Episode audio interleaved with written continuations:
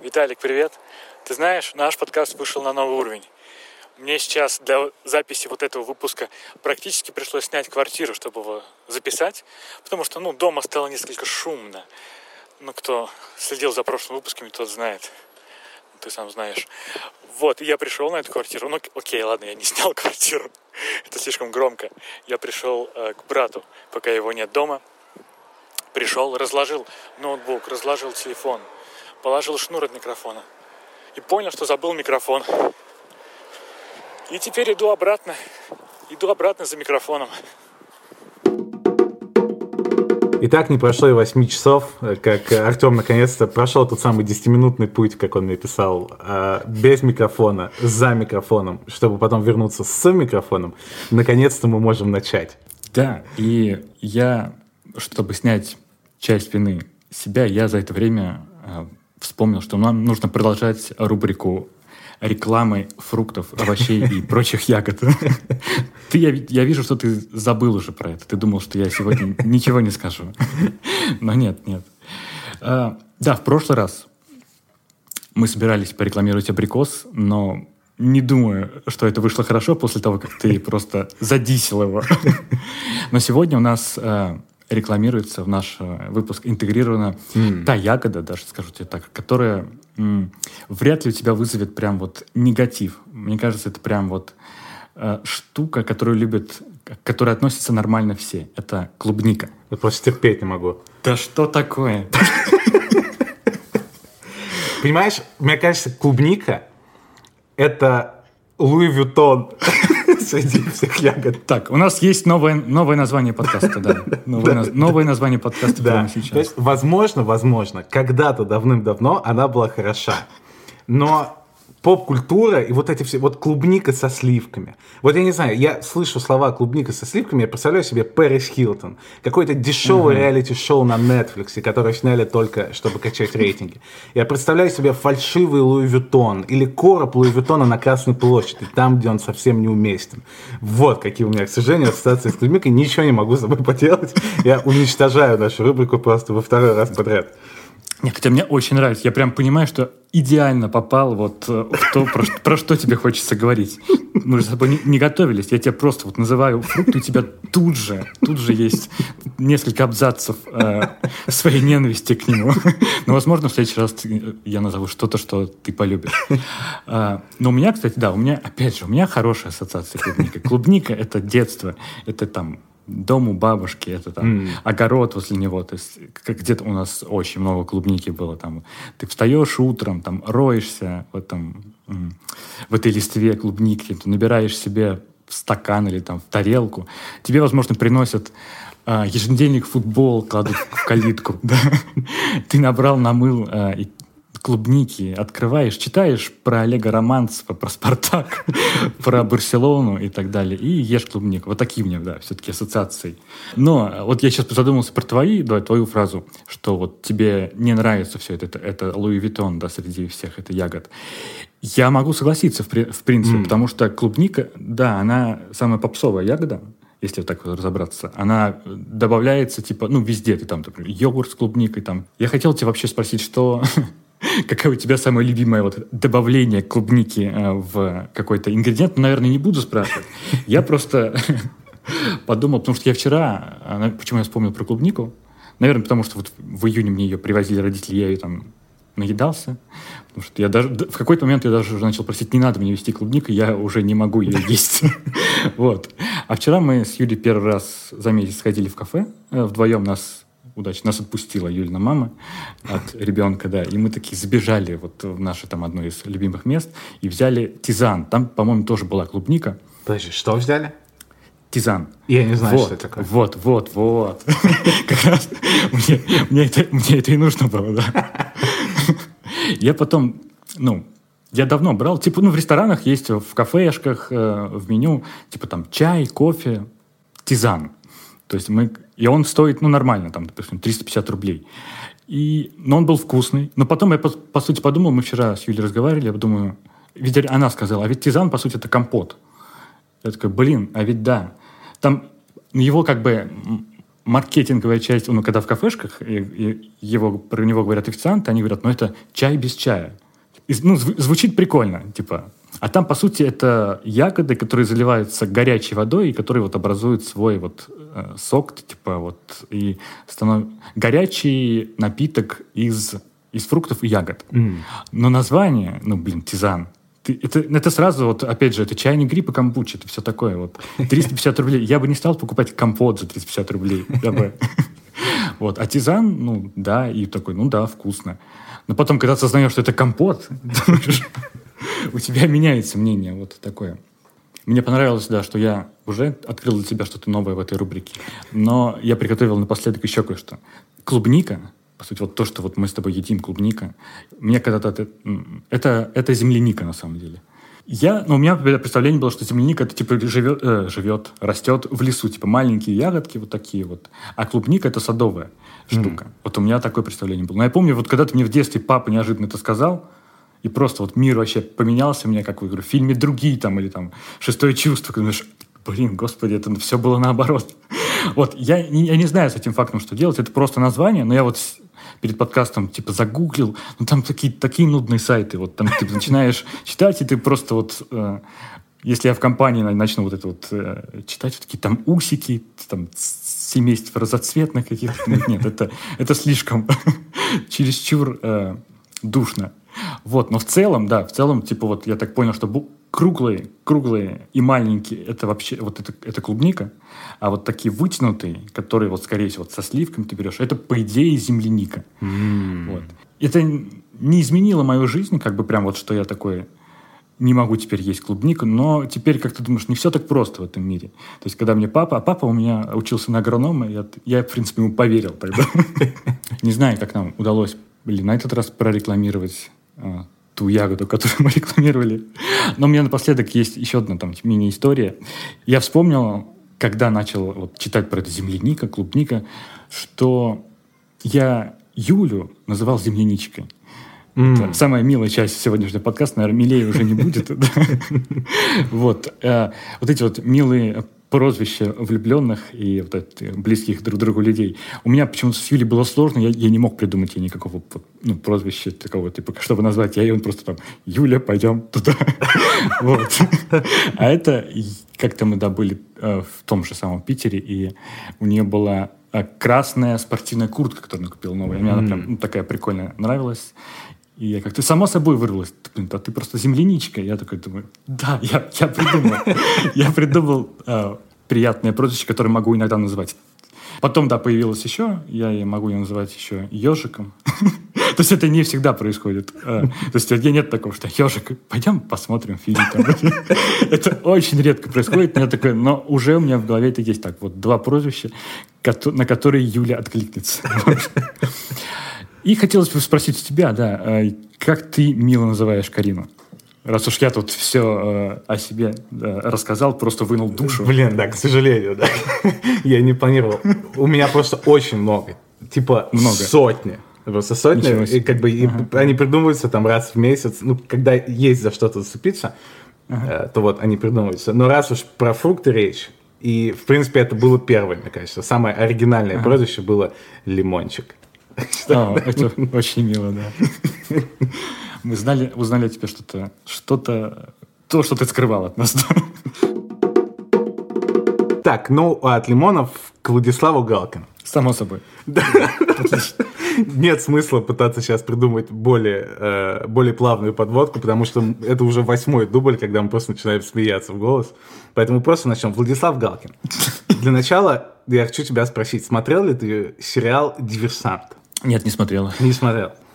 Это печально, потому что я последние 15 лет живу в смысле и убежден в ней на 100%, что «Диверсант» — это если не лучше, то одна из лучших вещей, которая появлялась когда-либо на вот экранах России, именно России, там, без СССР.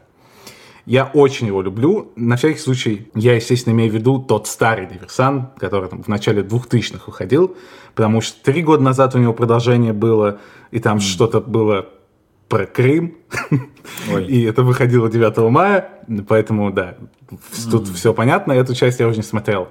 И вот буквально два месяца назад, по-моему, опять 9 мая, еще одно продолжение вышло. Mm-hmm. Вот про это прямо в эту секунду речь не идет. Я имею в виду именно оригинальный сериал «Диверсант», который я очень люблю и часто пересматривал. Одна из причин, почему я часто пересматривал, потому что я люблю Владислава Галкина. И по той причине, что я его люблю, до меня каким-то образом долетают всякие новости, там, и про диверсант, и про там актеров, которые там снимались. И я, когда на них натыкаюсь случайно, я прям всегда кликаю и читаю, что там происходит. И несколько месяцев назад как раз выходила, вот по-моему, это уже четвертая часть этого диверсанта, опять 9 мая. И она была прям, очень много этого было в интернете, по той причине, что, как все знают, Владислав Галкин умер уже много лет назад, 12 или 13 лет назад, а тут он был на всех фотографиях, и заголовок был, что Владислава Галкина воскресили в новой части «Диверсанта». О, Господи. Да. Я, разумеется, кликнул, прочитал, там в, уже в трейлерах все было. Разумеется, трейлер прям начинается с его лица. И как бы, ну, понятно, что на этом как бы строилась вся реклама вот этой новой части mm-hmm. «Диверсантов», что там живой Галкин оживили его с помощью легендарной технологии Deepfake, mm. которая более известна, потому что ее там в порно пытаются mm-hmm. вставить актрис настоящих. Но вот здесь оживили Владислава Галкина в сериале «Диверсант». Я не мог удержаться, несмотря на то, что, опять же, сложно придумать худший момент, чтобы в России выпускать фильм про какие-то военные действия, но окей, там, ради Владислава Галкина и других этих чуваков я посмотрю. И я ожидал, что, наверное, он просто появится там, типа, ну, на 5 секунд. Угу. Ну, просто там, для таких фанатов, как я. Да, я так, я слышал тоже про это, да, перебью тебя. Э, но я ожидал тоже такое же, потому что в каких-нибудь «Звездных войнах», по-моему, вот, ну, воскрешали актрису, да, именно вот на чисто вот, да, 5 секунд, чтобы... Карри фанат... Фишер, да, да, да. Да, Карри Фишер, чтобы фанаты именно такие спасибо сказали и дань уважения. Да, я вот ожидал, что примерно такое будет, но на самом деле как бы сложно посчитать сколько, ну, сцен 6 с его участием mm-hmm. было. Он, понятно, не влиял никак на сюжет вообще, и легко можно было бы обойтись без этого. Это вот, ну, понятно, для чего это было сделано. Наверное, в более умелых руках, не в российских руках, там, в голливудских или в голливудских, может быть, руках, это было бы прям просто прикольно. И действительно вот такой для фанатов жест. Тут это было скорее криповато, потому что в некоторых моментах было норм. И, наверное, если бы я не знал историю, я бы даже не подумал ничего, вот типа в трех сценах из пяти. Но еще в двух сценах прям было супер очевидно, что типа брали крупным планом его и показывали секунд 8, как он просто смотрит вдаль. Хотя как бы в сцене происходит какое-то mm-hmm. движение, люди разговаривают, а потом как бы показывают его реакцию на это. Mm. И он просто совершенно, ну, очень видно, что нет эмоций, оно не двигается никак, оно какое-то роботизированное. Но главное, я потом, когда вбил это все в интернет, чтобы почитать, что там происходило, сразу же увидел интервью приемного отца, который там просто извергался как вулкан, что там со мной вообще никто не советовался, и я там буду судиться, и вы оскверняете память моего сына, и вот все в таком стиле, что, разумеется, сделает эту историю еще более э, странной. История с душком. Да, да, стандартная рубрика наша история с душком. Но вся эта штука, э, в принципе, интересно, мне кажется, каким образом и стоит ли вообще, вот ты назвал уже, что в «Звездных войнах» похожая тема была, здесь с Галкиным, я несколько раз натыкался на разные другие истории, например, есть известный, главный как бы американский э, шеф-повар, который вел кулинарные передачи все, mm-hmm. вот, у него куча шоу было, короче, он очень известный, зовут его Энтони Бурден. И он скончался тоже несколько лет назад, и потом уже после смерти о нем снимали документальный фильм. И чтобы снять этот документальный фильм, понятно, там поднимали старые всякие архивы и все такое. И главное, звуковое сопровождение тоже брали там его цитаты из разных интервью, все это вырезали, скомпоновывали, вот так. Но скандал там тогда разразился из-за того, что у режиссера были его распечатки его дневников, имейлов и всего такого, и в каком-то имейле ему очень понравилась фраза, которую написал Энтони Бурден, и он хотел ее вставить в фильм. Но Энтони Бурден нигде ее не произносил никогда, то есть она в тексте была. А режиссеру нужна была именно звуковая дорожка. И он пошел к каким-то программистам, там, к технологам к этим, и попросил, чтобы искусственный интеллект как бы сделал голос этого Энтони Бурдена и его интонацией произнес вот эти три фразы, которые как бы ему принадлежат, он их написал, но он их никогда не произносил. Что такая тоже какая-то непонятная ну, этическая черта где-то да, проходит, да. да. То есть это Собственно. понятно, если бы он вообще такого не говорил, тогда это вот уже точно нет. А вот когда он как бы их писал, но не произносил, а тут сделали вид, что он их произнес, и никому не сказали об этом, то есть фильм вышел, об этом сначала никто не знал, и никто ничего не заметил, потому что настолько натурально все это было, что как бы норм. А потом он э, в интервью сказал, что вот на самом деле в кино есть ровно там четыре предложения, которые произнес искусственный интеллект. Я вам скажу одно, а три других, типа, я вам не скажу, потому что без разницы. Никто этого не заметил, э, как бы все натурально. И там прям очень много было текстов о том, что вот, как бы, это нарушение там этических правил, и для документалки нельзя такое делать, потому что документалка это должно быть там тотальное отражение всего, и все в таком стиле. Тоже интересная такая история. Да, я, пока ты говорил, я нашел на Ютубе даже не трейлер, а просто какая-то отрывки, да, из mm. этого, из, из э, нового диверсанта. Ну, такое. как тебе? Я вижу, да, что это не Владислав Галкин. Прям тут же, да. И мне вот интересно, да, а кто его озвучил, во-первых? Ты не натыкался на это? Потому что, ну, это, это вряд ли его, его Голос не похож слова. вообще. Да, разумеется, озвучил другой актер, и голос был вообще не его. Опять же, если бы я не был фанатом диверсанта Владислава Галкина, я бы, наверное, не отличил и не заподозрил, потому что, ну, опять же, последний раз, когда там с ним что-то выходило новое, было 15 лет назад. Ну, не, я заметил все-таки, потому что я не фанат Владислава Галкина. Я не смотрел «Диверсант», я помню его, я отсмотрел какие-то отрывки, но не знаю, не помню вообще про что это. Но я смотрел «Дальнобойщики» с Владиславом Галкиным, и я голос его помню, да. И он, да, не такой совершенно. Вот голос, я удивился, что на Первом канале тот же чувак ну, анонсирует все эти сериалы, которые анонсировал 20 лет назад, которые на Первом канале. Я прям удивился, что он до сих пор там работает. Какая чудесная пародия, да?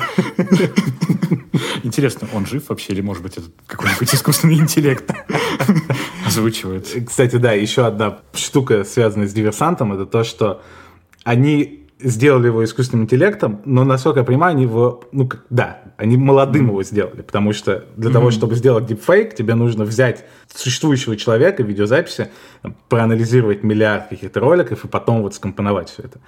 Mm-hmm. И, соответственно, как бы здесь ему, и он так и смотрится там, ну, на 40 лет максимум, наверное. Ну, может, чуть старше, но там в хорошей форме, все такое, то есть ровно такой, каким он был.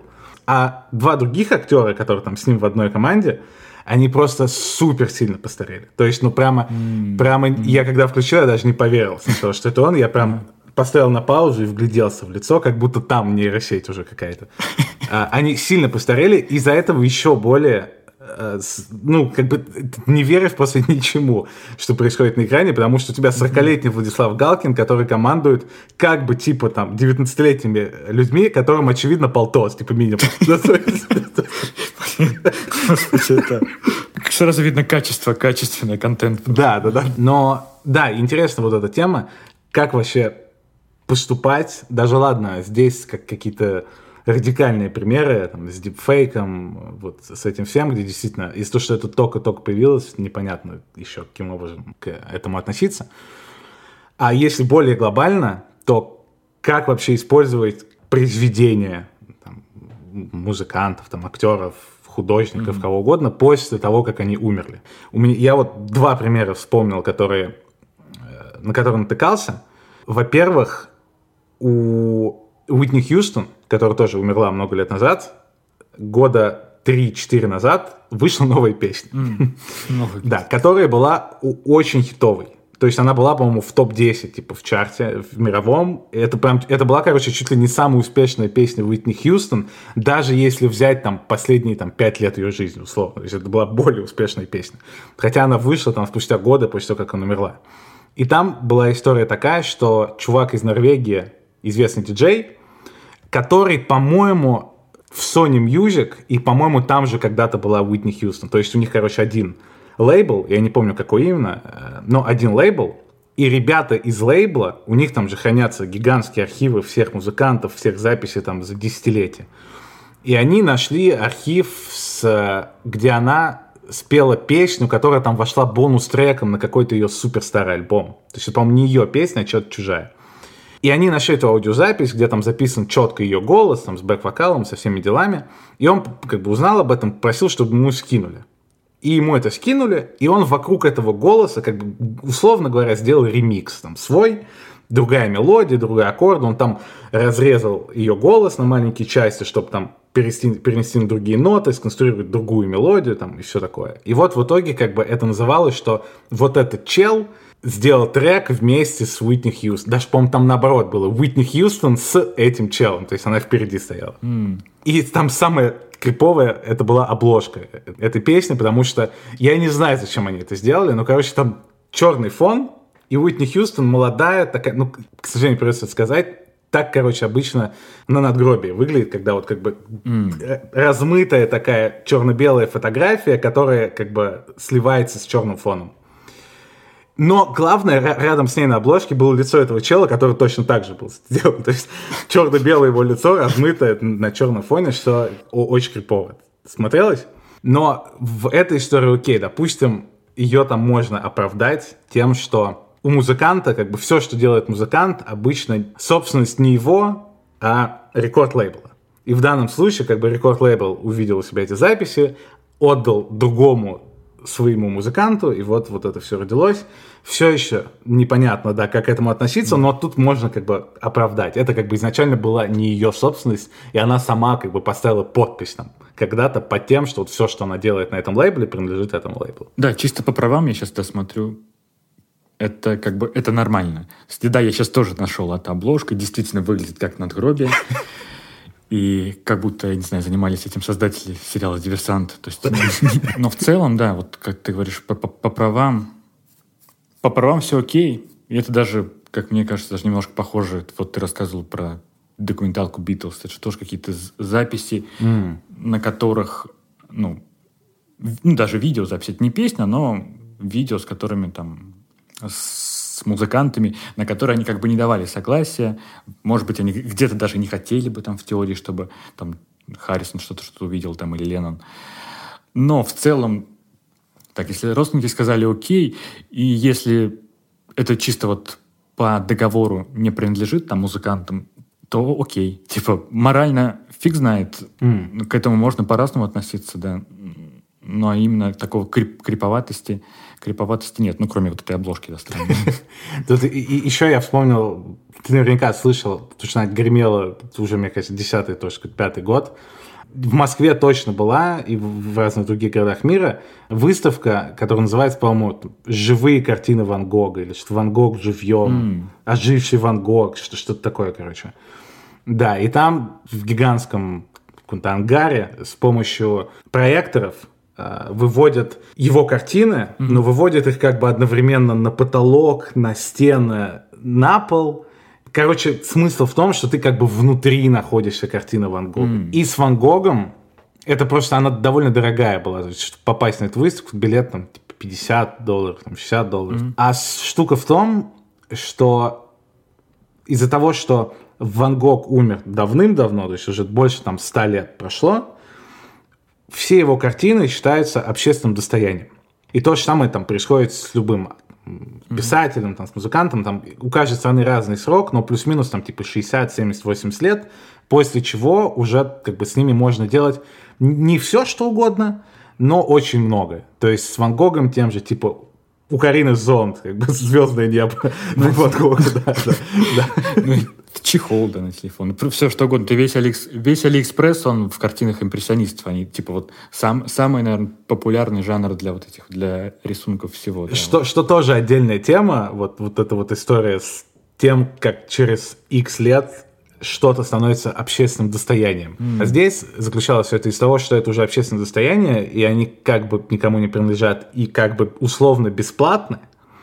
А ребята, которые взяли эти картины, построили вокруг этого как бы свою историю, которая уже платная, и при этом супер дорогой билет. И если бы Ван Гог жил сейчас, то он бы не смог себе позволить даже купить билет, mm. жил там в нищете тотальной, умирал в нищете и при жизни продал там одну, по-моему, какую-то из своих картин только, и у него не было никакого успеха, ничего такого. Mm. Хотя они использовали его работу бесплатно. Ну реально, это такая тема, когда ты сказал, что ты, наверное, вот слышал эту историю, я подумал, ты сейчас будешь говорить про кино, а, про группу кино, которая вот в том mm-hmm. году воссоединилась, и там очень успешно прошла вот с, кон- с концертами по России. Там была у Урганта. Но там дело в том, что там, ну, нет, нет Цоя, понятное дело. Но там есть его а, голос, улучшенный голос. То есть его м- там записи из 80-х его сделали более как-то концертно, более, ну, более красиво обработали. И, соответственно, на сцене стоят там Каспарян, э, гитарист, по-моему, сын Цоя, еще э, там, я забыл фамилию, который чувак, который и в аквариуме играет, и вот у Цоя, и в кино был. Ну, в общем, там четыре человека из оригинального состава и голос Виктора Цоя. То есть большинство ну, сходили с ума на концерт, типа, как же классно. Но я видел и мнение, что как-то криповато. Вот. Их было там гораздо-гораздо меньше. Типа, ну как это? Это же не группа кино, ну это что такое?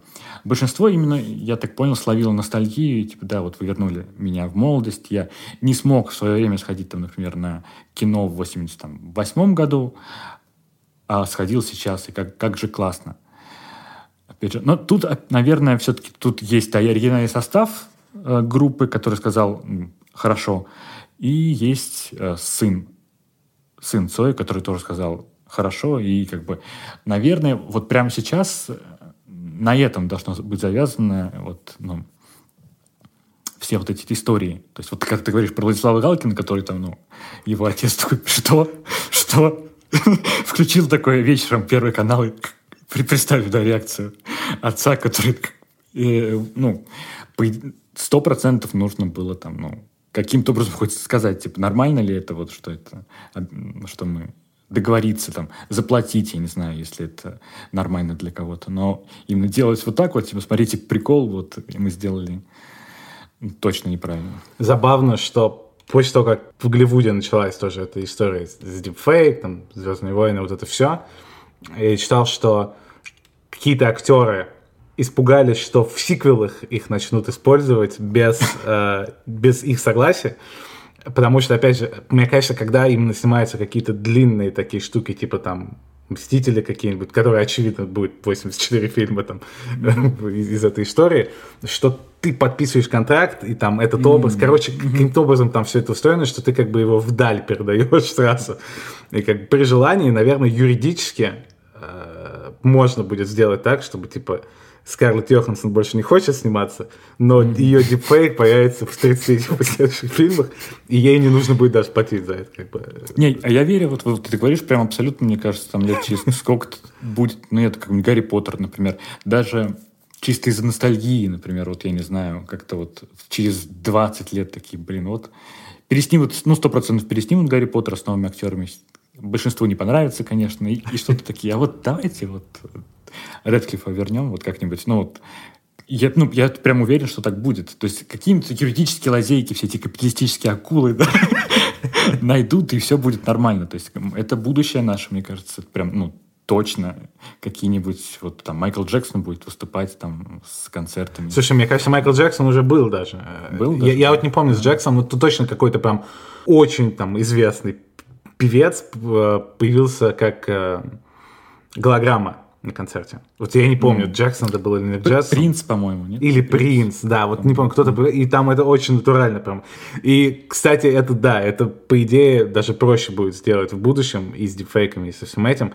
Не только потому, что технология развивается, а потому что некоторые актеры, опять же, после того, как началась история с дипфейком, они специально нанимают компании, которые сейчас сканируют их лица, чтобы более качественный дипфейк и молодой mm-hmm. версии можно было сделать в будущем. Типа, чтобы не возникала история, как там с Де Ниро в «Ирландце», где было очевидно, что типа это 80-летний старик в, там, в дипфейке 40-летнего там, юнца, да? а чтобы там, не знаю, э, Скарлетт Йоханссон прямо сейчас сделала себя в 3D-модели со всех сторон, mm. чтобы это можно было использовать там спокойно в ближайшие 50 лет еще. Почему задумался про политику? Наверняка тоже может быть. Двойники, да? Когда, когда, когда не будет какого-нибудь президента, то, то будет голограмма, которая, или что-то такое, да, или 3D-модель, ну, которая только на экранах.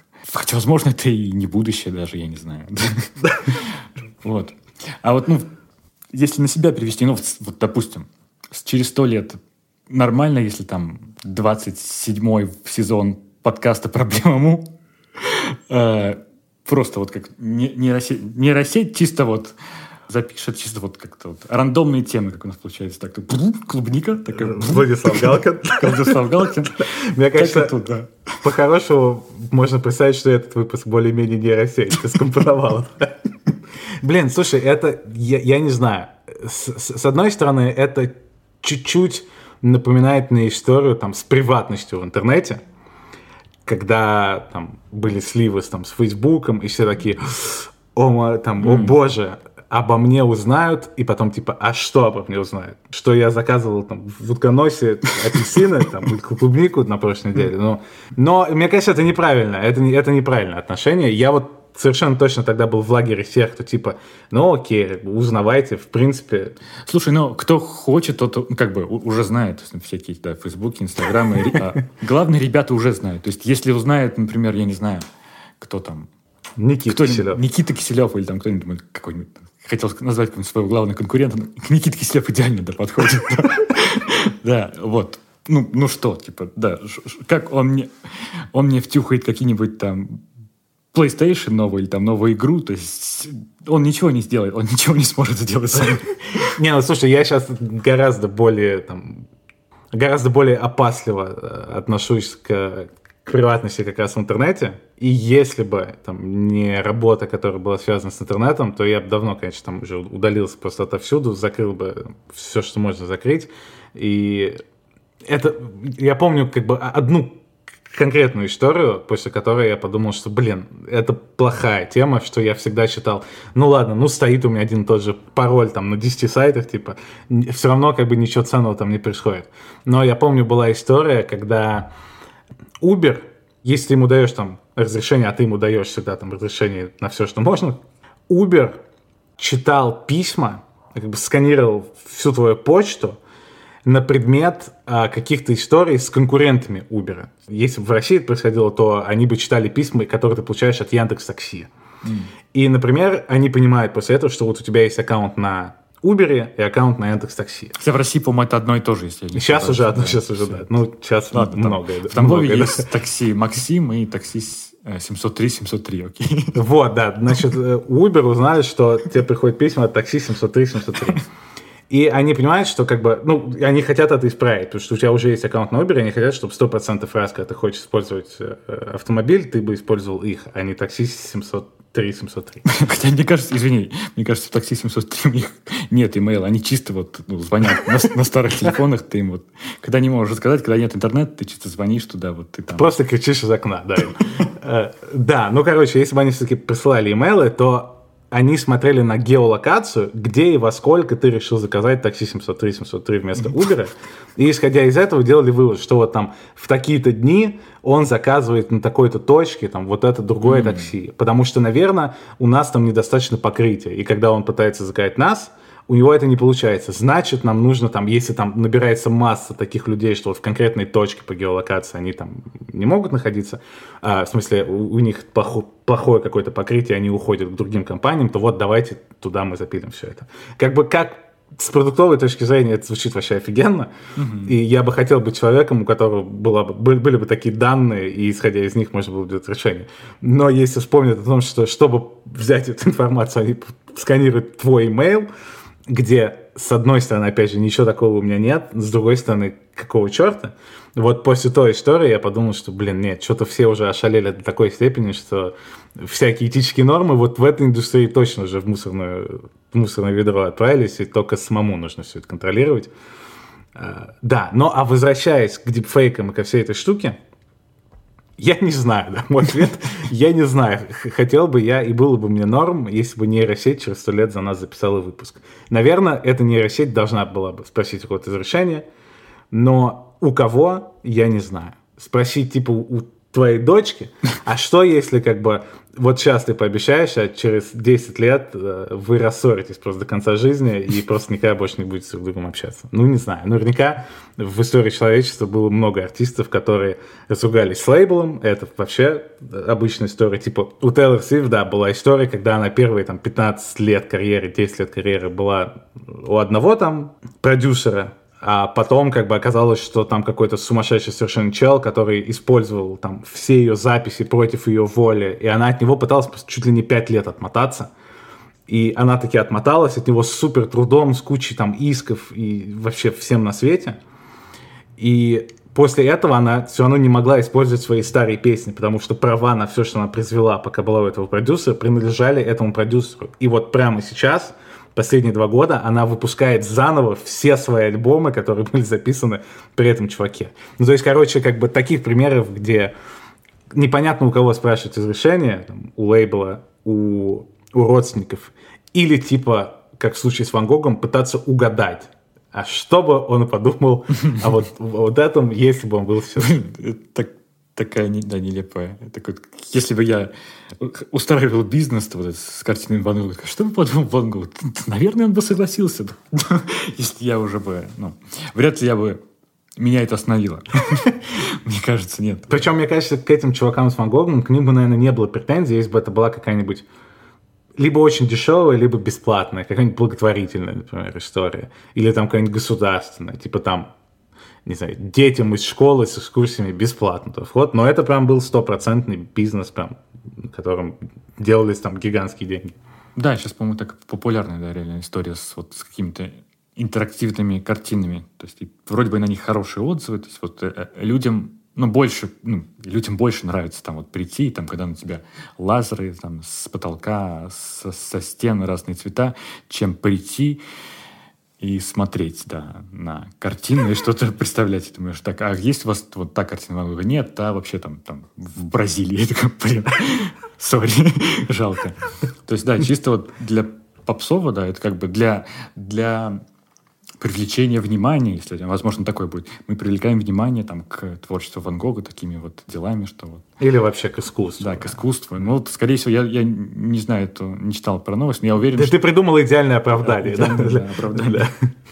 Да, вот про, про смерть, про все такое. ну, это вот смерть и технологии, это прям такая тема, которая реально, ну, пока не обговорена совершенно. Типа вот все эти социальные странички, например, кто-то там из людей умер. Там, ну, обычный человек, не какой-нибудь, не знаю, не Владислав Галкин и не Уитни Хьюстон. Просто, не знаю, кто-то. Что делать с этой страницей там? А ты знаешь, что у Фейсбука есть ну, как бы ты прямо сейчас, если зайдешь на Facebook в настройки, mm. то там будет раздел, кому вы... Ну, я не помню, как там точно сформулировано это, но, грубо говоря, кому как бы вы хотите завещать, кто кон- должен контролировать э, эту страницу после там того, как вы умерли. Что, наверное, не первое, что бы я хотел видеть, да, когда я регистрируюсь на новом сайте. Но да, да, эта тема совершенно точно типа в зачаточном состоянии пока находится. Да, меня, например, пугают. Например, у меня, у меня есть в друзьях, у меня были в друзьях такие странички, ну, одна, по крайней мере, или двух там, ну, одноклассница, э, да, умерла. Я, я, я потом видел, что через эту страницу кто-то заходил. Ну, вот, но не знаю, может, там она была там, допустим, муж или там мама, я не знаю, или там... Ну, то есть она вот онлайн, и что-то там с нее писали, вот там про... Возможно, что про прощание я сейчас могу наврать, но типа вот что-то вот там, если что вы хотите, то вот... Ну, смотрел скриповато, я не знаю. Есть... Вообще, нет, я согласен с тем, что если кто-то заходит онлайн, то да, это сразу прям какие-то плохие vibes. Но, в принципе, я даже, если так посмотреть, по сути, это как бы интернет-версия кладбища получается. В принципе, она же может работать по такому же принципу, ну, то есть там часто, если зайти, действительно, у меня тоже там были какие-то страницы в друзьях, э, и там, если заходишь, ну, как бы стена, это, по сути, там, прощальные речи там, mm-hmm. людей, там, ну, как, грубо говоря, там, цветы, которые положили, условно. Поэтому, в принципе, как бы, вряд ли тут нужно выдумывать что-то еще. Это уже, наверное, работает примерно так же, как в реальности. Ну да, просто, наверное, реально с ну, со смертью, с упоминанием смерти просто неловко сталкиваться, и даже если убрать там цифровые технологии. То есть, ну, как-то А, ну, стремновато там, например, если там в компании кто-то начинает разговор там, про эвтаназию, я не знаю, что это вот такое. Вот. То есть это... э, Или, я знаю, ну, у меня было такое несколько лет назад, там, лет семь, когда мне прям вот неприятно чисто было смотреть фильмы, когда кто-то умирает. То есть, ну, страшно. То есть вот потом я немножко прокачался, и по ходу к психологу и все такое, э, меня это закалили. И... Но в целом просто вот даже не, не в контексте цифровой смерти, ну просто про смерть стрёмно говорить, да. А когда тут еще возникают какие-то страницы в интернете, про которые мы вообще тоже, ну, мало что понимаем в интернете, то это прошлое, будущее, типа с- э, начинается история, про которую, ну, вообще сложно говорить, и сложно сказать прям четкое мнение, которое вот у тебя точно по этому поводу, потому что мысли прям вот у нас скачут, а если вот так, тут с другой стороны, и вот нет. Да, интересно, как это все развиваться будет, потому что э, действительно, особенно учитывая, что все сайты, которыми мы пользуемся, там, и соцсети, устроены так, чтобы тебе было приятно проводить время, потому что тогда ты будешь больше проводить там время, а там слово смерть это самое приятное, что только может быть, и как бы ты ее изб- избегаешь всеми способами. К слову, помню в каком-то эпизоде ты меня спросил, где бы в Париже я хотел умереть. И я помню, как я тогда напрягся в этот момент, потому что у меня вот был период, даже, наверное, продолжается, но вот сейчас чуть полегче, но вот был период последние года полтора, а, когда у меня прям что-то постоянно в голове была тема, прям я типа не мог заснуть даже. Я такой, так, а чё, чё будет, типа, когда я умру? Или там кто-то. И я прям не мог, то есть это очень стрёмная да, была штука. Я тогда помню, что ты задал этот вопрос, думаю, Окей, При- при- придется ради подкаста, да, при- придется пойти на все, да. Ты, ты тогда сказал, я помню, да, очень, очень четко. Я даже не, не увидел, я как не увидел какой-то тени сомнений на твоем лице. Я подумал, ого, Виталик прям, ну, не боится ничего такого. Вот, но так я тебя, да, прям очень, очень, да, понимаю в этом. И забавно, что сегодня у меня был это эм, сеанс с психологом, и, типа, Мгм. вот я на, на, на четыре занятия вернулся к ней, типа, как бы вот чисто вот э, в, в переломный момент, когда ты вот, вот ребенок, роды и все такое. Но почему-то мы сегодня целый подкаст говорили про смерть. Я где-то на 10 минут сам начал, и дальше вот все такое вот пошло, да. Там, возможно, возможно, в этом разговоре там было каких-то пара мыслей, которые надо использовать как-нибудь в подкасте. Только придумать нормальную тему для этого. Лимоны, кто там, Сергей Безруков, там, смерть. Ну и, ну и Сталин, конечно, да. Сталин упоминается у нас там в через раз в подкасте. Да, и, и почему я вспомнил Сталина прямо сейчас, потому что я в том подкасте и обещал, Ты что- обещал, да, ты что- обещал. что я упомянул Сталина. Но, но, к сожалению, да, у нас изменились темы, и, скорее всего, она перенесется через подкаст. И вот там-то я упомянул Сталина. То есть, хотя я и сейчас упомянул Сталина. господи. Это самая странная вообще маркетинговая история в истории подкастинга. Это вот кого я собираюсь привлечь? Коммунистов тут, я не знаю. Рэй Крок, бывший владелец Макдональдса, как-то сказал, если вы работаете в Макдональдсе, даже если вы порежете палец, из него потечет кетчуп. Одна из моих любимых э, цитат в истории. К сожалению, Рэй Крок умер много лет назад, 40 лет назад, даже, возможно, еще раньше. Поэтому мы не знаем, что бы Рэй Крок э, подумал о том, что в России, в частности в Тамбове, э, вчера открылось заведение под названием «Вкусно и точка». Зато буквально через пару секунд мы узнаем, что о нем скажет Артем, который по моей просто э, умоляющей просьбе вчера сходил и устроил тотальную дегустацию всего, всего, что там есть. О, да, спасибо, что ты сам сказал, что ты заставил меня пойти туда.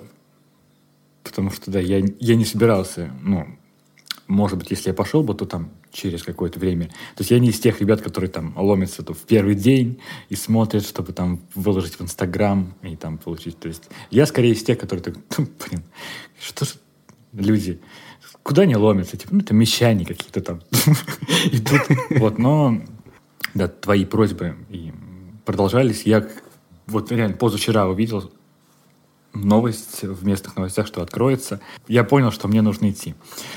Да, и забавно, но это был первый раз, когда я поехал в центр города после рождения дочери по своим, по своим делам, как бы, по своим делам. Вот, и попал на открытие да, ресторана. Давай, прям, я хочу все детали. Была ли очередь? Была ли очередь, как вот в Москве, типа там в 90-х? Нет, очереди такой большой не было. То есть я зашел, это самый, наверное, популярный, да, бывший Макдональдс э, в городе, в самом центре, там у ТРЦ, естественно. Там рядом несколько там, институтов, университетов. Там причем вот в прошлые времена очень много иностранных студентов было там ребята из Африки, вообще в тобой много учатся ребят там из Индии, из Африки, из каких-то вот стран. То есть, если зайти туда в Макдональдс, было такое, что мы Юли заходили и чисто вот, ну... Сплошные тамилы как, везде. Да, сплошные тамилы, как будто я где-то вообще в другом городе, совершенно и в другой стране. То есть примерно такая же очередь. Я, ну, я, к сожалению, извини, но я не, не попал туда к открытию, там, к 10 утра. Я приехал там часа в 3 дня, вот так вот. Mm. Как раз я надеялся, что там, что меня не затопчет. Ну и действительно был, ну, об, обычная очередь для Макдональдса. Если вот прийти, опять же, в Москву куда-нибудь, там, в охотный ряд, там гораздо больше. Здесь люди активничали, но пройти и там, присесть в ожидании заказа, там, прислониться куда-то к стене, было. Слушай, а со стороны, если бы ты не знал, что вот там если бы ты не знал, что такое вкусная точка, и не знал бы, что оно открылось, со стороны очевидно было, что вот это какой-то клон Макдональдса, или, или нет, там, брендинг, вот, какой-то дизайн, там, ну, не знаю, вот это все. На входе повесили шары. Типа, как, такие надувные шары. Цвета, к сожалению, блин, я забыл, какого они цвета. По-моему, зеленый и коричневый, что ли, или зеленый оранжевый, что-то вот такое. Ну, не макдональдского цвета. Вывески не было, вывеска да, другая. Интерьеры, да, что вот я заметил, там половина что-то поменяли, половина нет. То есть у меня какое-то было иногда ощущение зловещей долины, когда ты такой смотришь вроде бы на что-то, на то, что ты к этому привык, но как-то как в этом что-то есть странное. Типа, торчат немножко вот как будто прошлые э, брендинги из Макдональдса, потому что я ну, помню, как которые тут были всегда. Ну, где-то что-то новое, какие-то нарисованные, что-то такое немножко... Э, монстр Франкенштейна там был. Вот, на что, да, я обратил внимание первым, это запах, которого, mm. которого не было. Которого, вот макдональдского запаха, запаха там точно не было. Зашел, и вот, ну, когда ты заходишь в Макдональдс, все равно такие вот ну, ароматы бургеров или чего они там делают. Возможно, они пшикают каким-то специально аэрозолями, без понятия. Но всегда, в какой бы я Макдональдс не заходил, всегда вот такой вот э, запах э, такой американской культуры да, идет к тебе. Слушай, возможно, это первый день просто, не успел может настояться. Быть, еще, может да. быть, да, не успел. Может быть, там он был закрыт три месяца, и люди не надышали еще, скажем так. Вот. Но вот это прям один из минусов. Ну, ты, ты, прям вот прийти, если в московское метро и что-то вот другой, если запах там, запах там Мичуринского автовокзала бы тебе э, в, нос бы э, пошел, но это, это было что-то совсем не то, да. Как я выяснил, прям вот запах должен ассоциироваться с местом. А, а мне ты можешь поверить, потому что в детстве я постоянно нюхал еду. Прям вот мне и это моим родителям не нравилось. Они все время говорят, да что ты нюхаешь? Ешь, просто ешь. Возможно, это какая-то детская травма. Про это я не говорил своим психологом. Я вот просто сейчас, сейчас вспомнил. Но нюхать я любил, да, вот это вот. И хотя во мне рос какой-то маленький этот ремизер татуя, но это было загублено на корню, и потом я такой... Сейчас, через 30 лет, там, я такой, что я сегодня ел, я не помню. Я в такого человека я превратился. Вот. Э, ну да, заказать я решил что-то обычное, что чаще всего брал. Ну, классика, это чизбургер. Э, это, наверное, самый первый, что я попробовал там в детстве. Вот этот mm. вот маленький, там, за сколько, за 60 рублей. Сразу, опять, конечно, видно сразу, что насколько обеспеченный просто человек ты рос, маленький бизнес-водитель. Потому что я, конечно, попробовал гамбургер э, первым. Сыр был дороговат, скажу я тебе. Да, вот про родителей надо потом еще, да, я расскажу, если мы будем говорить про Макдональдс. Есть, ну, не все так, ну, прям, у меня было, не с детства я был знаком с Макдональдсом, но именно это вот прям вот первая штука, которую я попробовал, там, в 90-х каком-то году, не знаю, шестом. Потом через, там, 15 лет я, когда побыл в Москве, я попробовал еще раз, и мне не очень понравилось, да. Но потом вот, когда, когда уже Макдональдс стал, типа, вот, в общем, ну, обычным делом, то есть если ну, мне нужно перекусить, просто я брал там, я понимаю, что мне хватит его им наесться, там, перекусить и там доехать до дома. То есть я не набирал там кучу всего. Вот. Еще я хотел взять картошку фри, ее не было. Не было картошки фри? Не было картошки фри почему-то. Я не стал узнавать на кассе, почему, не знаю. Была картошка по-деревенски. Я взял ее. Расскажу, да, потом, чуть позже расскажу. Потом я решил взять гамбургер, ну, какой-то бургер побольше. Наверное, моим любимым, вот именно, если не считать этот маленький чизбургер бургером, был Royal Типа, mm. я, мне сложно вообще с названиями э, блюд. Как я сказал, я могу забыть, что я сегодня ел. И вот всякие эти биг тейсти, там, двойное что-то, чизбургер, там, я, я не отличил. Но я помню, что я брал что-то вот за 120-140 рублей, и мне прям было очень вкусно. Как я выяснил потом, это был Royal, ну, в настоящем классическом Макдональдсе. Mm. А тут, там был некий грант. Я взял грант. Там был, причем, какой-то есть двойной грант, Royal Grand, что ли, какой-то, ну там, типа, они из этого слова там пытаются что-то делать. Вот. Взял это, и я хотел еще взять э, что-то на десерт. Типа, я, мне нравилось Макфури, так назывался? Макфури. Макфлури. Да, да, Макфлури да. класс был, да. С, с крошкой такой. Ну, его не было. Есть, Подожди, не было Макфлури? Не было Макфлури, Подожди, да. именно не было, как сказать, не было ингредиентов или э, не работала вот э, машинка с мороженым, которая его делает? Mm. Или ее не существовало вообще, в принципе? Вот какой из вариантов? Мне кажется, ее, может быть, не существовало, потому что фри там, типа, там был это, полупрозрачная вот эта иконка, то есть ее на данный момент почему-то не было. Слушай, это прям... я очень рад. Я очень рад этой новости, потому что все-таки вот что-то от западного мира еще в России осталось. Не совсем вот закрылся занавес. Потому что в, там, в Америке в основном, ну и в других странах есть целый мем, очень много лет существовал, mm. что в Макдональдсе всегда сломана машинка, которая делает вот, вот это все, взбивающая вот, это, вот эти штуки. И это просто долго-долго был такой мем, а потом один парень на Ютубе сделал расследование, типа, какого же, надо разобраться, почему всегда mm. сломана машинка. И, короче, там выяснилось, что какой-то супер коррупционный скандал, типа, развенчали миф, что на самом деле это не случайность. Это oh. там что-то типа эти машинки производит одна и та же компания, у которой давний контракт с Макдональдсом, в котором есть какие-то специальные упущения, и, короче, это схема на все времена, и там wow. чуть ли не в судах сейчас все это решается, что нужно все это пофиксить срочно, всех там штрафовать на миллиарды долларов, и тогда машинка с мороженым будет работать. И я вот очень рад, что, как говорится, э, схемами не удивить Россию, но вот какое-то окошко Запад все-таки осталось, да, еще помимо нашего подкаста. Да, в общем, пришлось мне взять обычное мороженое. Кстати, забавно, но клубничное, я только сейчас понял, с клубникой. Да, жаль, что Макфури не было, потому что это... Я вот, ты вот мне говорил эту историю, я прям удивлен, потому что ну, опять же, в Тамбове, возможно, какой-то был улучшенный Макдональдс, там машинка работала ну, в прежние времена, когда был еще настоящий Макдональдс. Что я там дальше было? дальше начал задать заказ. Вот.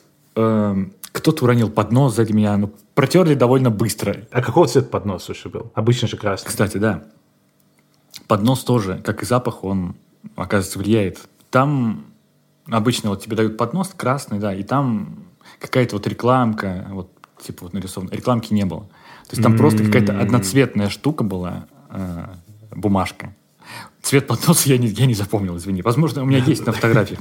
Давай я посмотрю. Смотри, давай сразу, чтобы резюмировать прям по ходу твоей истории. Не было фри, не работала машинка для мороженого, не было запаха и поднос без рекламы. Да, вот я тебе даже покажу тебе. Там, видишь, черный поднос. А как ты видишь, упаковки ну, без логотипа. Вкусной точка, да. Да. Просто. Но или он есть, но я. Но он такой маленький, что типа его салфетки здесь, видимо, возможно, прикрыли, да, на этой фотографии. Вот, но очень минималистично, ну, просто белая как бы картонка с, как с оранжевыми полосами. Я, опять же, могу врать, я вот, да, сейчас подумал, что, может быть, это какая-то, опять же, экономия на, на краске. Опять, mm. Я могу ошибаться. То есть, может быть, в этом случае нет, но я точно знаю, что в этих продукция соков в России столкнулась с этим, что, например, фруктовый сад и все там «Моя семья», там э, еще какие-то там любые другие. Печать вот на этих тетрапаках, mm. по-моему, производилась где-то еще. Или это она стала очень дорогой. И поэтому вот сейчас э, в магазинах новые соки, они чисто вот на белом тетрапаке, и там маленький, маленький помидор нарисован там, или маленький абрикос. И, наверное, очень большая клубника, потому что ну, на клубнике никто не экономит. Вот. Я не ожидал, что я столько расскажу, и тебе еще не дойду даже до вкусов. Я не, вообще никогда так много про еду не разговаривал. Еда вообще, вот если, да, а, отвечу от темы Макдональдсов, то мне, мне кажется, меня еда и тема еды и тема смерти, они очень близки, потому что мне неприятно про них было разговаривать в свое время. Когда, например, я встречал там в, в том же Стивене Кинге, э, в, в пятой части вот этой «Темной башни», там героиня обращалась к своему молодому человеку как сладенький. Меня это очень коребило. Я, я не мог читать эту книгу. Вот. Потому, я, ну вот именно сладенький, когда, когда сравнивали человека с едой, вот где-то лет 5-7 назад, мне просто физически плохо становилось. Когда комментатор Юрий Рознов, который, кстати, тоже да, умер, не знаю, как все это, зачем я это сказал и как все это связано, но а, он, у него одна из известных фраз была, он там там, защитник прочитал эту передачу как сладкую булочку. И когда он говорил, как мне было плохо, я прям, я, я кричал, я, я серьезно говорю, я прям нервничал в экран, думаю, да почему ты так говоришь? А потом другие комментаторы стали перенимать вот эту вот фразу, она им понравилась, и меня очень триггерил этот момент. Забавно, потому что для меня, вот ты сказал, там у Стивена Кинга тебе не нравилось, для меня э, любимые моменты в литературе, например, у Ремарка в книжке «Тени в раю», он типа на каждой mm. странице ел гуляш ну просто тупо на каждой. Мне кажется, если убрать все упоминания гуляша из книги «Тени в раю», там типа просто будет «Я переехал в Нью-Йорк». Конец.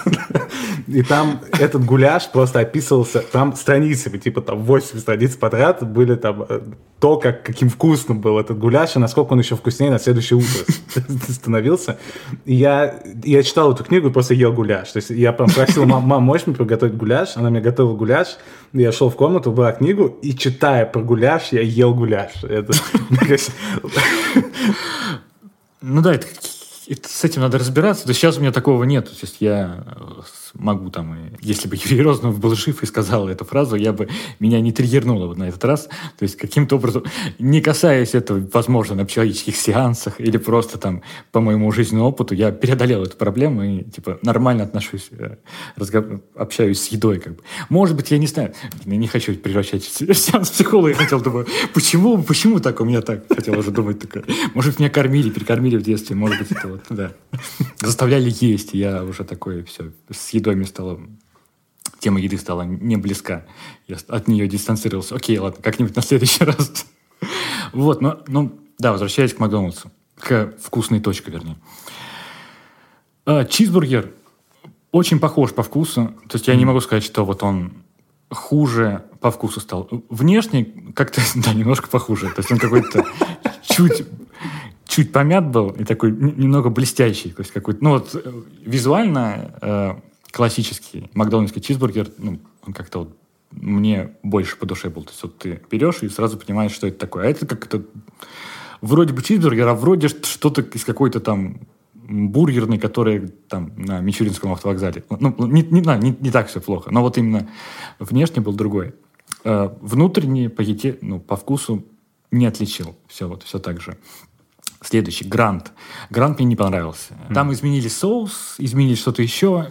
И, ну вот я его ел, и я понял, что вот чизбургер был вкусный, э, Грант, ну так, то есть какой-то вот соус мне не понравился, немного он суховат был. Mm. Вот такой большой бургер мне не зашел, то есть типа пятерка из десяти, то есть, ну, наверное, максимум. Может mm. быть, это был неудачный день у повара или что-то такое надо брать, раскушивать, но было среднее. Внешне он был нормальный, но вот именно по вкусу как-то как так. Так, дальше, на удивление, картошка по-деревенски очень зашла. Слушай, а соуса? Там от Хайнс или какие-то другие? А, по-моему, от Хайнс, но я не стал брать.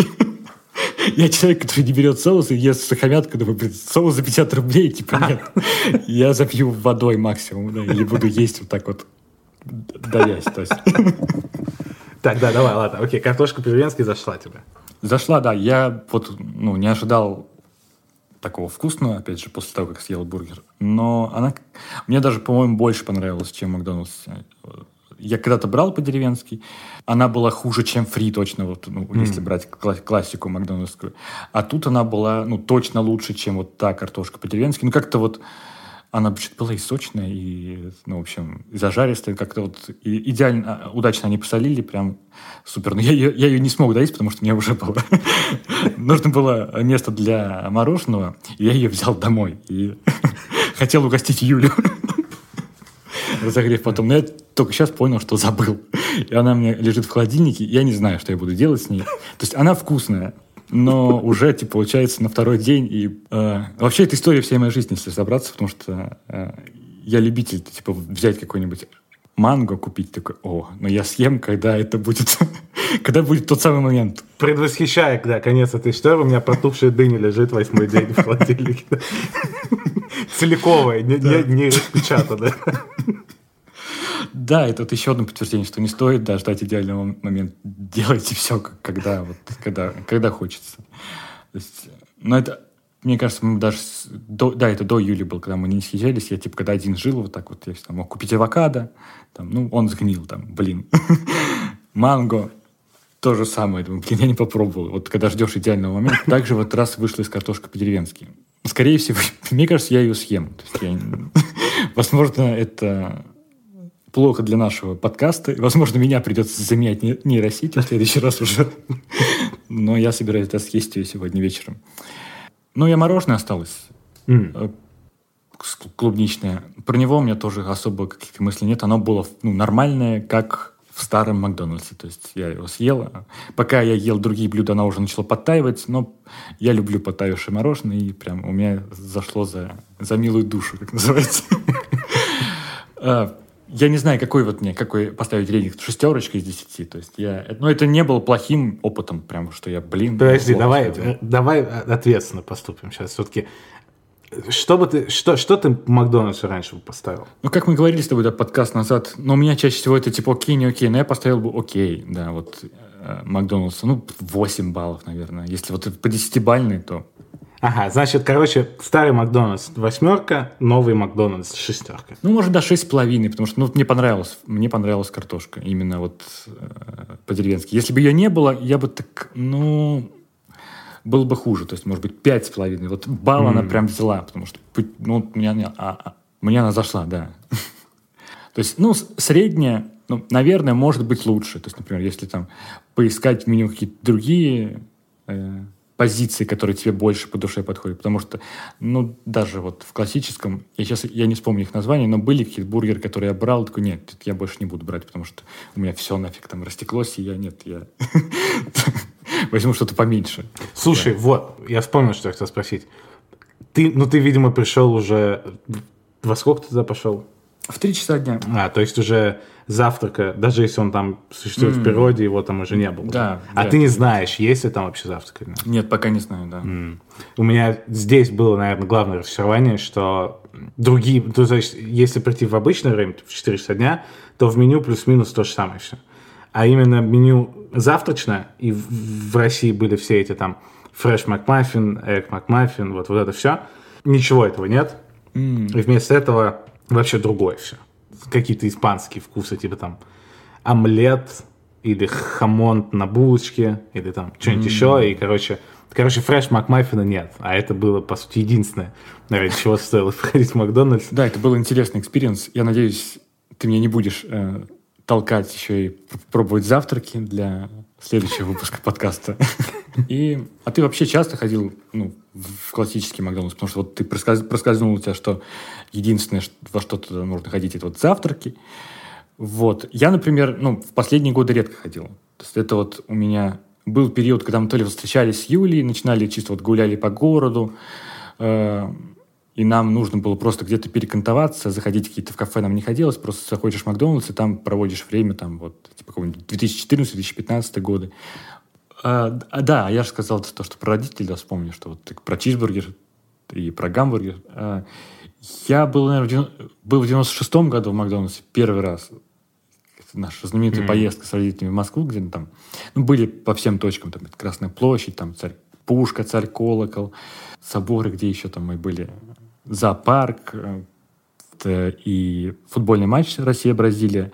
Плюс еще был Макдональдс. То есть, ну, я вот помню свои ощущения, слабо помню, но у меня не было какого-то вообще знания Макдональдса на тот момент, и больше меня вот скорее везли, может быть, и родители, или их родственники, типа, вот, давайте вам покажем Макдональдс там.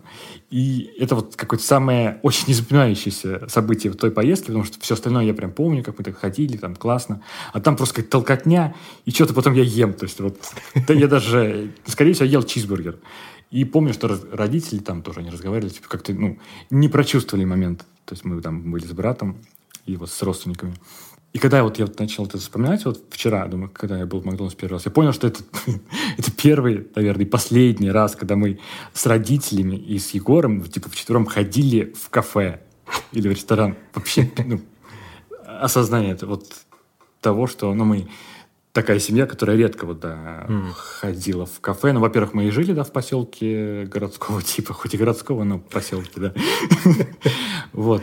Ну и дальше как-то, ну, не было популярно в нашей семье, то есть пойти в, каф в кафе. Это скорее ели дома там, да, или бабушка готовила, и все такое.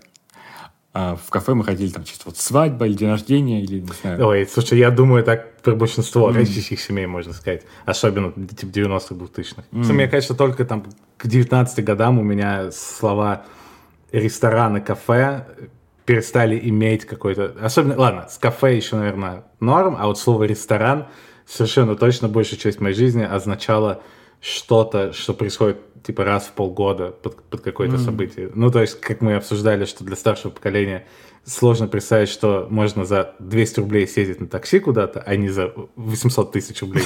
Точно так же было с э, ресторанами. Ну да, я разговаривал там с Юльной мамой, она тоже про эти рестораны говорила. То есть, например, в Советском Союзе, ну, у нее, по крайней мере, было такое, ну, знание, что вот, ну, в рестораны ходят там проститутки.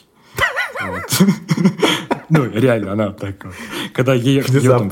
Внезапно, да. Ее приглашали, вот, типа, ты пойдем в ресторан. Такой, нет, я не пойду. Надеюсь, она не обидится, если рассказала мне эту историю. Да почему нет? Она любит это рассказывать, эти истории. Знаешь, я сейчас, если что ты понял, то я, наверное, прямо сейчас, мы вот уже заканчиваем подкаст, очевидно. Я, наверное, прямо сейчас, впервые за последние года четыре, схожу в Макдональдс. Mm-hmm. Потому что после всех этих историй я все-таки понял, насколько важное место. Это, это очевидно и так, насколько важное место там для поколения Макдональдс занимает в сердце. Причем даже не до конца понятно, для какого поколения, потому что для там, нашего это скорее было привычной штукой, которая была все детство. Для поколения, которое лет на 15 старше, это было mm-hmm. ветерок свободы, который как бы появился там в СССР сначала, потом в России.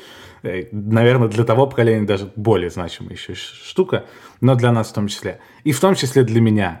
Сколько там произошло всяких штук от того, как там ты сдаешь ЕГЭ, и я там ждал друга, потому что сдал там на 10 минут быстрее, ждал его в Макдональдсе, до того, как я сломал себе руку в любовном треугольнике, до того, сколько там каждое утро перед школой проходило всяких штук, и насколько Макдональдс все-таки крутая штука, как самый яркий совершенно точно пример глобализации, наравне там с Кока-Колой, наверное. Э, хотя, в принципе, они сливаются в, в одну какую-то компанию в голове. Вообще Макдональдс и Кока-Кола, поэтому можно так и считать их одной. И при том, что тоже мы много раз обсуждали, что насколько прикольно, когда сохраняется какая-то местная культура и местные особенности, но все-таки вот эта история про то, что есть место, куда ты можешь прийти в любой стране мира, и не будет плохих сюрпризов. Типа, mm-hmm. ты всегда точно знаешь. И это чуть-чуть может отталкивать, как какая-то как автоматизированная штука.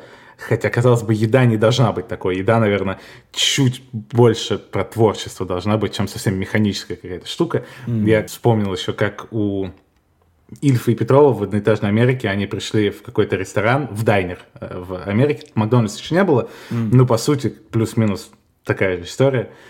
И они тогда очень язвительно писали о том, что вот там не заказываешь, типа там отбивная там с салатом, суп там, что-то такое, а меню как бы уже скомбинировано с себя. То есть на первое там то-то, на второе то-то, mm-hmm. на третье, оно идет как меню. И тебе нужно только сказать, я хочу четвертое меню, или я хочу восьмое mm-hmm. меню, и нажать типа на кнопку, и там человек начнет готовить, и потом тебе принесет. Они вот тогда уже язвительно отзывались, что еда и потребление пищи, что должно быть размеренным каким-то моментом, превратилось в какую-то автоматизированную, роботизированную, как на заводе, что все по номерам, даже уже не называют продукты или блюда, а просто mm. «я хочу номер три». И тебе просто как роботу подают этот номер три, и вот они так отзывались. Но с точки зрения Макдональдса это все-таки круто. Круто, что ты в любой стране мира можешь прийти и точно знать, что ты захочешь. И, конечно, я при этом восхищаюсь историей Макдональдса и как все это появилось. Последнее, что я скажу, просто одна из моих любимых маленьких уловок, которые ребята, которые сделали Макдональдс, придумали в свое время, они боялись, что если они поставят на кассу девушек, как поступали многие другие рестораны того времени, ну, то, что девушка всегда приятнее, чем мужчина. Они боялись, что если они поступят так, то в основном будут приходить школьники и молодежь mm. посмотреть просто на девочек, попытаться пофлиртовать, и это все будет стопорить вот работу, и скорость уже не будет такой. А скорость, понятно, была одна из ключевых вещей, которая отличала Макдональдс всех остальных. И тогда они решили, что нет, давайте у нас не будет ни одной девушки-кассира, только парни, потому что тогда мы сможем привлекать mm-hmm. более там, платежеспособную аудиторию, там, родителей, семьи, все такое. И эта ставка оправдалась. И действительно было так, и они избежали проблемы, которая была у многих других похожих мест, которые нанимали девушек, и в итоге там тусовали школьники, которые отпугивали mm-hmm. старшее поколение.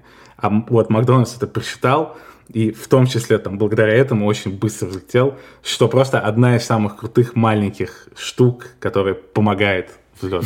Короче, просто, да, я не знаю, зачем я сейчас спел оду любви Макдональдсу, но зачем ты это сделал? Ну да, вот ты два раза сказал, да, про в любой стране ты можешь прийти и будешь уверен, да. Но это я где-то да, где-то даже читал такие советы, что вот там в каком-то городе вы оказались там в самом непонятном там в Тамбове, идите в Макдональдс, там, ну, там точно будет нормально, да, там, там вы не траванетесь, потому что есть какой-то этот ну, контроль и какой-то вот... Стандарт качества, да, и стандарты качества. Когда ты начал рассказывать да, про ЕГЭ, все такое, у меня тоже всплыли картинки, как я был в Макдональдсе, как мы вот с Юлей ходили в 2015 году, там, и нас однажды там закрыли в Макдональдсе, и...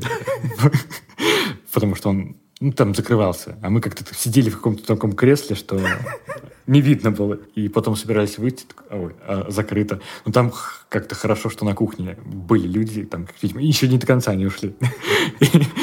Видимо, может быть, они закрыли там пока что там помыть что-то. Вот. Но все равно такой, ого, я был близок к тому, чтобы переночевать в Макдональдс.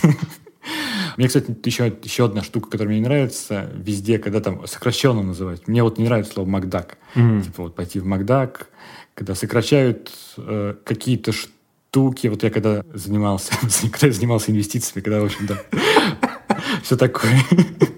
Была, да, страница такая в моей жизни.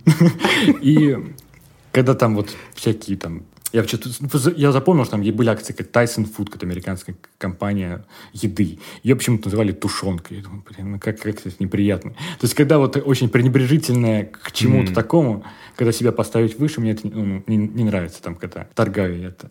Вот. Ну и Макдональдс ну, стал да, в последние годы супер обыденностью для, ну, для, для всех городов, даже их самых маленьких в России. И не было такого, что вот я сейчас пойду в Макдональдс, потому что в какой-то момент это было, вот когда они только начали появляться. Э, я не помню, в каком году в Тамбове, например, появился Макдональдс, но позже, чем я переехал. Я переехал в 2012 mm. Вот, ну, в каком-нибудь году, наверное, в 15 появился, или в 14 в 14 наверное. Я помню, когда я еще вот уволился с Евросети, и там у меня были еще, ну, были приятели оттуда. В общем, мы поехали в Липецк, если короче говоря. И основная у нас был точка, чтобы зайти в Макдональдс поесть, потому что в Липецке был Макдональдс, а в Тамбове нет. В Тамбове только ходили слухи, что он появится через какое-то время. Вот. И мы, мы реально поехали туда, там я такой, ого, я третий раз в Макдональдсе в своей жизни. Вот. Но потом мы ходили по Липецку. Липецк мне, кстати, да, хотел сказать, что мне Липецк не понравился. Ну, хотя, по-моему, по статистике прослушивания были ребята из Липецка. Возможно, я не прочувствовал город, да. Макдональдс там был хороший, а вот как-то вот я... Остальное я не помню после этого. Вот, ну, прошли совершенно точно те времена, когда ты вот едешь в другой город, чтобы поехать, вот, ну, чтобы поесть в Макдональдсе. И даже немножко грустно от этого. Так что в, в этом даже есть, что-то хорошее. Но я верю в то, что э, ну, в России появится какой-то Макдональдс еще при нашей жизни, я думаю, ну, сто процентов. Хотя как, как э, далека наша жизнь будет, я, я не знаю. Возможно, не появится, окей. Вот. И мне вот, да, прям вот хочется этого момента, когда снова ну, ресторан Макдональдс станет чем-то очень необычным. Вряд ли таким, как в Советском Союзе, когда там гигантские очереди выставляли знаменитые фотографии. Но хочется того, чтобы такие люди потомились в ожидании немножко и с удовольствием пришли туда и поняли, что вот, ну, а оказывается, нам это нравилось. Вот такое хочется ощущение.